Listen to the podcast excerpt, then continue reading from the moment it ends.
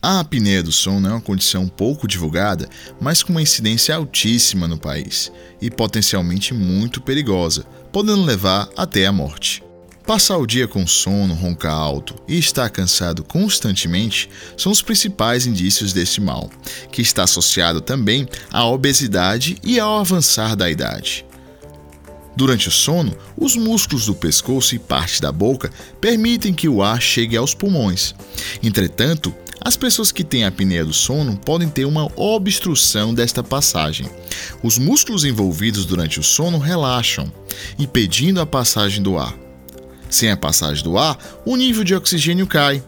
Essa queda de oxigênio durante o sono faz com que o nosso cérebro sinalize que algo está errado, forçando nossa musculatura a permitir a passagem de ar novamente.